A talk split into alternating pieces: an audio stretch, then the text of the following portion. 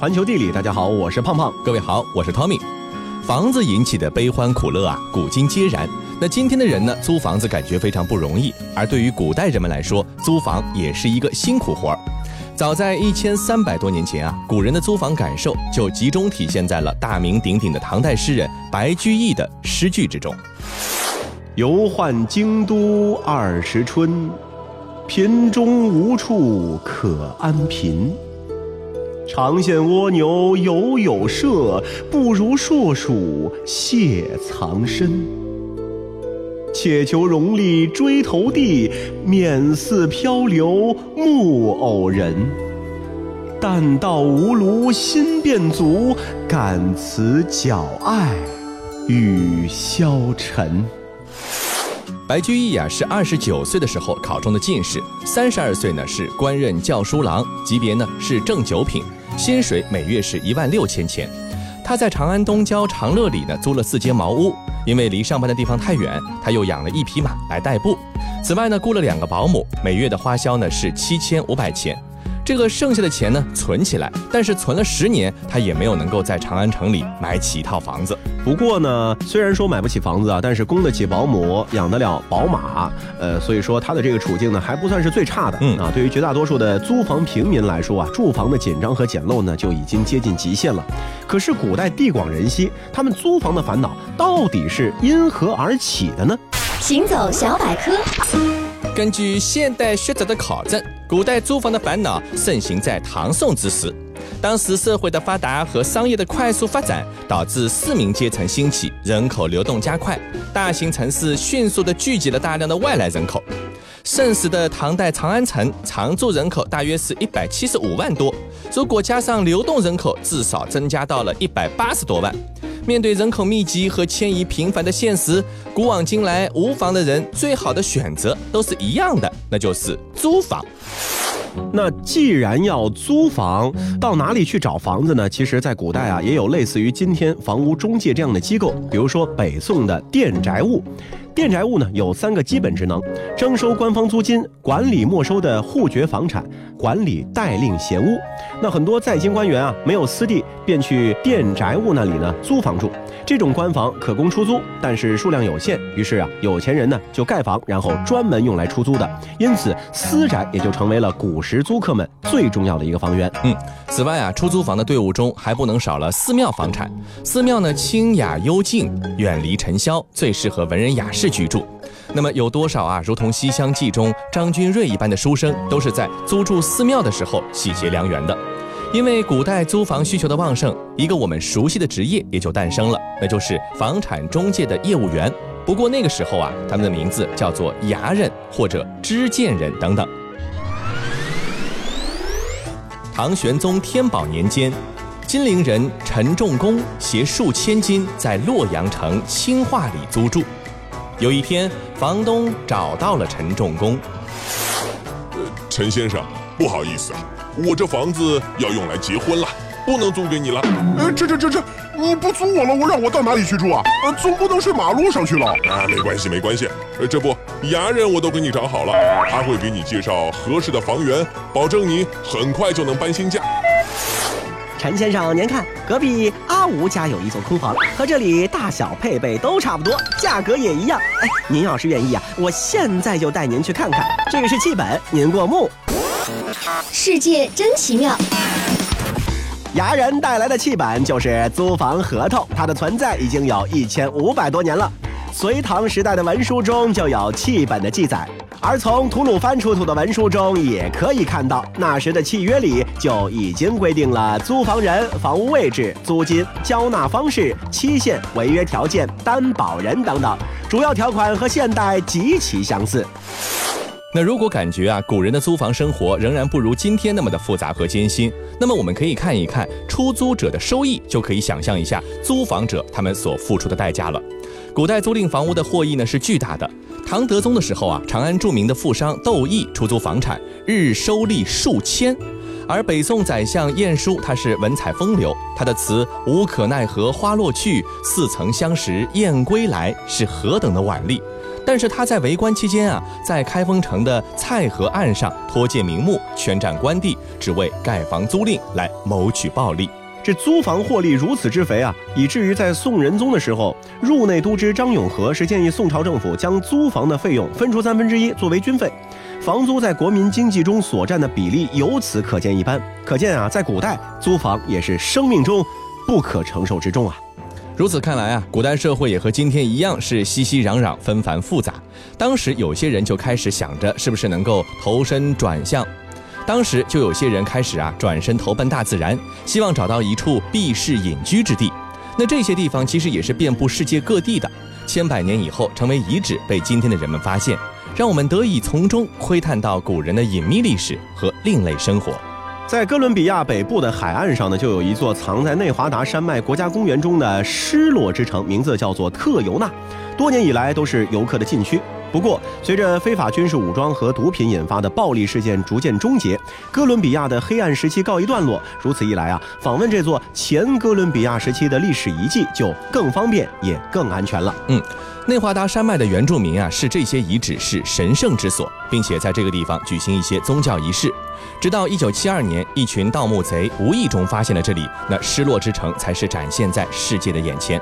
如今必须由专业的向导带领，徒步四到六天才能够一睹特尤纳的真容。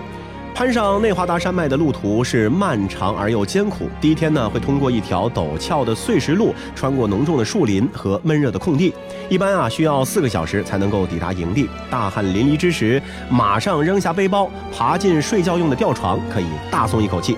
吃了晚饭之后呢，可以尝试一种新奇的娱乐方式，叫做夜泳。嗯，这个夜泳的场所啊，是一片完美的西湖，瀑布呢从悬崖上奔流而下，是湖水的来源。远处的湖对岸可以看见一片浅浅的沙滩，被茂密披挂的蕨类植物和棕榈树环绕着。更远处是黑玛瑙一般的深邃丛林，偶尔呢你会看到王鹫闲散的振翅飞过森林上空，巨大的羽翼是半黑半白颜色。这正是世界上最大的食腐者之一。那在玛雅人的传说中，这些生灵是神和人之间的信使。第二天天色微亮的时候醒来，就会看到像蝴蝶、蜂鸟，还有绿色的小鹦鹉轻快地飞着。它们都被营地周围的花朵和果树吸引。营地的早餐很简单，不过就是鸡蛋、水果和面包。那这一天的徒步呢，会穿过一座清脆的山峰，它藏在难以穿透的迷雾之间。上午十点以后啊，就会感受到阳光炙热难耐。午间呢，可以抵达第二处的宿营地维瓦营地。嗯，那照料维瓦营地的维瓦家族呢，有几个孩子，性别和年龄呢，从长相上完全难以分辨，全都梳着长长的及肩黑发。他们身穿完全不合身的棉布裙，呃，感觉就像是下面开口的麻袋，掏几个洞，露出脖子和胳膊而已。黄昏时分，常常有一大群的黄棕色的蝴蝶飞向空中。而在夜里呀，在烛光的照耀下，大家呢一般都是可以围坐在野餐桌旁，向导就会向你讲述当地人的传奇故事。世界真奇妙！内华达山脉国家公园是四个原住民部落的家园，他们分别是维瓦部、高基部、阿华科部和坎夸莫部，他们都是泰罗纳人的后裔。四部落的居民认为自己是地球的守护神，他们和土地和谐相处，只取走必需品，并保护家园不受开发者的伤害。那接下去一天的徒步呢，需要攀登一千二百级的台阶，台阶的顶部是最早的原住民栖息地，由若干个大草圈和低矮的界石组成，高大的阔叶树在土丘间生长。那许多年前，当西班牙人抵达哥伦比亚北部的时候，泰罗纳人放弃了这片遗址。在一五二五年，入侵者呢发现了这座圣马塔城，开始屠杀此地的原住民。从此，泰罗纳人就消失在了丛林之中，移居到山峦的更高处。那在今天看来呢，古代的城市啊，像是一个个巨大的平台，它们一级一级盘旋而上，形成一串周长递减的同心圆。西边是垂悬的瀑布，而东面矗立着神圣的山峦。山间依然遮蔽在迷雾的光晕之中。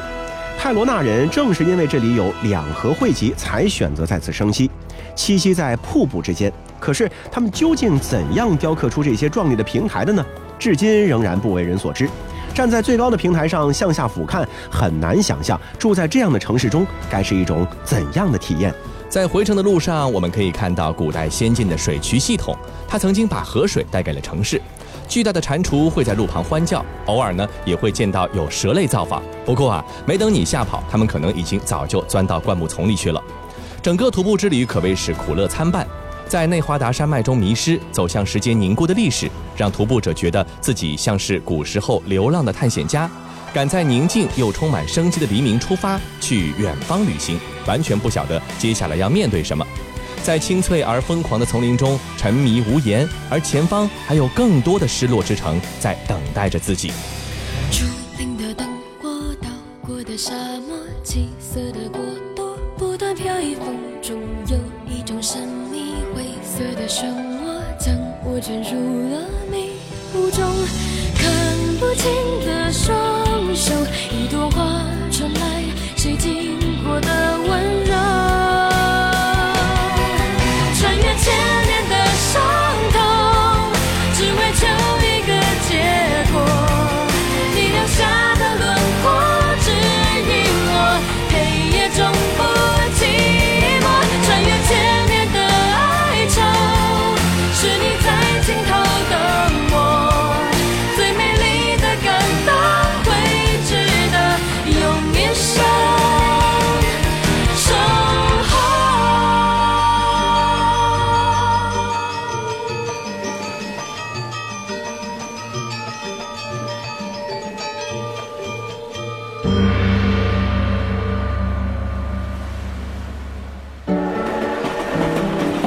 全球地理，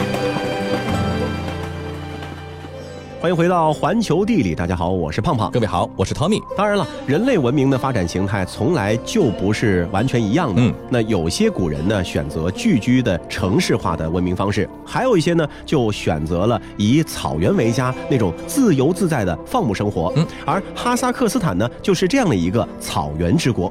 茫茫雪原一望千里，哈萨克斯坦有成群的牛羊，有上好的马奶酒。从西伯利亚千里奔袭而来的凛冽朔风里，吹动的是英雄马纳斯的传说。我的歌声即将成为飓风，成为日月之光和奔腾的河流，成为冰雪暴，铺天盖地歌唱草原和群山的英雄马纳斯。行走小百科，学者们大多认为，哈萨克名称最早出现于十五世纪二十年代，在今藏韩国东部出现了乌兹别克汗国，以希尔克下游为中心，北至托波尔河，东北至额尔齐斯河。一四五六年，韩国有两个苏尔坦由于内讧而东逃，在楚河、塔拉斯河流域放牧。这一部分脱离乌兹别克汗国的人被称为哈萨克人，意思呢就是避难者或者脱离者。在冬季，如果刚从温暖之地来到这个白茫茫一片的冻土之上啊，可能第一件事呢，就是想马上去喝一碗热气腾腾的骆驼奶，用最柔软的羊羔子毛裹紧脖子，再把手指缩进厚厚的狼皮毯里，因为哈萨克斯坦实在是太冷了。嗯，哈萨克斯坦首都阿斯塔纳在全世界最冷城市当中呢排名第二，最冷的时候曾经到过零下五十度。难怪啊，它曾经有过一个耸人听闻的名称，叫做阿克莫拉，意思就是白色的坟墓。现如今这座城市的名字呢，反倒更加的平铺直叙，因为阿斯塔纳在哈萨克语中就是首都的意思。可偏偏在这座白色坟墓里呢，盛开了一棵生命之树，这是一座雄伟的建筑，这里的人们把它叫做巴伊杰列克。世界真奇妙。在哈萨克斯坦创世神话加萨干里，至高无上的创世主加萨干澄清了浩瀚河水，驱散了宇宙间的混沌，亲手种下了生命之树。树上茂密的叶子是种下的灵魂，每一片叶子对应一个人。像古代的梧桐那样，神树上栖息着一只神鸟，叫做森木鹿。年复一年，森木鹿都会产下一颗光明的金蛋，却总难逃被巨蛇所吞食。勇士杀死巨蛇，救下了森木鹿。从此，神鸟便在人类无法企及的地方产下蕴藏着幸福秘密的光明之蛋。那阿斯塔纳的地标性建筑巴伊杰列克的塔就是因此而得名的。今天，游客们可以乘坐透明电梯，直上九十七米高的巴伊吉列克塔来进行观光。全透明的球状穹庐中挂满了又像雪片又像羽毛的装饰，和穹庐外三百六十度一览无余的茫茫白雪相映成趣。哈萨克斯坦建国不过二十多年，这个国家虽然说离中国不远，但总让我觉得很神秘。哎，到底有什么不一样？到底有什么来头呢？我是地理老师，我眼中的哈萨克斯坦是地球上最大的内陆国。我是教历史的。哈萨克斯坦不仅有着辽阔的疆域，还有着风云变幻的过去。这里曾经是康居叶护钦察，这里的土地上飞驰过匈奴人、贵霜人、阿拉伯人、契丹人、蒙古人的烈马。这里曾上演过西突厥汗国、金帐汗国、哈萨克汗国、俄罗斯帝国的历变。这里曾经见证过术赤汗、乌鲁斯汗、苏丹列可汗的辉煌战功。呃，我是语文老师啊。哈萨克斯坦流传过英雄马纳斯的传说，也吟诵过库南巴耶夫、马哈泰耶夫的诗歌。总共一千七百多万人口的国度，民族竟有一百三十多个。突厥、伊斯兰和斯拉夫文化在这欧亚交界之地，不着痕迹地融为了一体。哈萨克斯坦的历史虽然说悠久，但是首都阿斯塔纳呢却是名副其实的年轻啊。过往漫长的岁月里，这片广袤冷寂的半沙漠草原上出没的狼比人都多。嗯，一八二四年，来自于俄罗斯鄂木斯克的一支哥萨克军队，在伊西姆河边呢是建立起了城堡阿克莫林斯克。苏联时代，它又被更名为切利诺格勒。一百多年后，这座一度的铁路枢纽垦荒之城被选为了新首都，于是才有了今天阿斯塔纳这个名字。嗯，在激烈竞争中胜出的黑川纪章担任了这座新生之城的规划重任。他把阿斯塔纳沿着伊西姆河分为左岸和右岸，就如同塞纳河之于巴黎，又造了人工林和博罗沃耶的自然森林相连接。眼前呢，你可以看到长约一点七公里的中轴线两侧，一座座或魔幻、或摩登、或中式、或后现代的奇异建筑耸立在周围亘古不变的荒原上。趁着不远处一马平川的天际线，使得这座年轻的城市带有一种说不出的奇幻感觉。除了新兴的地标建筑巴伊杰列克之外呢，阿斯塔纳的传统地标啊，就非哈兹拉特苏丹清真寺所莫属。它位于伊西姆河左岸，和许多的清真寺不同的是啊，这里向女性开放，入口处呢还有专门为女性访客准备的长袍。走进哈兹拉特苏丹清真寺，脚下呢是颜色绚烂的厚厚地毯，头顶是层层叠叠的水晶吊灯和瑰丽穹顶。夕阳的光芒从头顶高高的彩绘玻璃窗户中透进大厅，映在雪白柱顶的鎏金装饰上，宏伟的建筑里足以容纳万人。和首都阿斯塔纳相比呀，哈萨克斯坦的前首都阿拉木图呢，就是截然不同了。无论是阿拉套山脉和海拔近五千米的塔尔戈尔峰遮挡下的温暖冬季，盛产苹果的丰饶，还有绵延起伏的壮阔山景，还是千年前便已经存在于世的考古遗迹，这些和新首都都是截然不同。行走小百科，早在青铜时代，斯基泰人便已经群居在这个地方。阿拉木图北郊和科克托别山中都陆续发现了众多的古墓群。当时的君王被埋葬在十八米高、直径达到一百米的宏大古墓之中，而一九七四年在莱比锡交易会上展出的出土黄金人，则是一位武士，袍服上密密的镶满了超过四千块金片，高高的尖顶头盔上以飞马图形装饰，象征着太阳神密特拉。随葬的还有长剑和短剑，或许这都是他生前惯用的武器。这位头戴高冠的黄金武士啊，会让人忍不住想象那位英雄马纳斯的模样。在代代相传的传说当中，他是一位雪山一般健壮的英雄，跨坐纯金马鞍，身穿箭射不透的战袍，腰配阿恰列巴热斯的双刃宝剑，手挥瑟尔矛枪和月牙战斧，头顶闪动着阿勒普喀拉神鸟的光辉，怒吼声盖过四十头雄狮，如月亮战神落在战场之上。在当地人的神话传说中啊，马纳斯是一个不可一世的大英雄。从那个时代直到今天，高山塌陷夷为平地，岩峰石化变为尘烟，大地龟裂成为河川，河谷干枯变作荒原。像马纳斯那样的英雄，却始终没有再出现。除此之外啊，在谢米列琴斯基祭坛中出土的祭祀桌长着四条短腿，托盘般的边缘上并列着二十五只带翼雪豹。那现如今，雪豹已经成为了哈萨克斯坦的象征。在正对群山的独立广场上，背插飞翼的雪豹上站着高大的黄金武士，独立纪念碑四周的塑像则对应着天上的智者和大地的母亲。岁月如梭，这片土地上出现的人物和事件也随着沧海桑田的变换而渐渐远去。骑着大象的勇士走了，咬剑为士的英雄消逝了，比风还快的早溜马、短耳剑马和银鬃青烈马都隆隆远去了。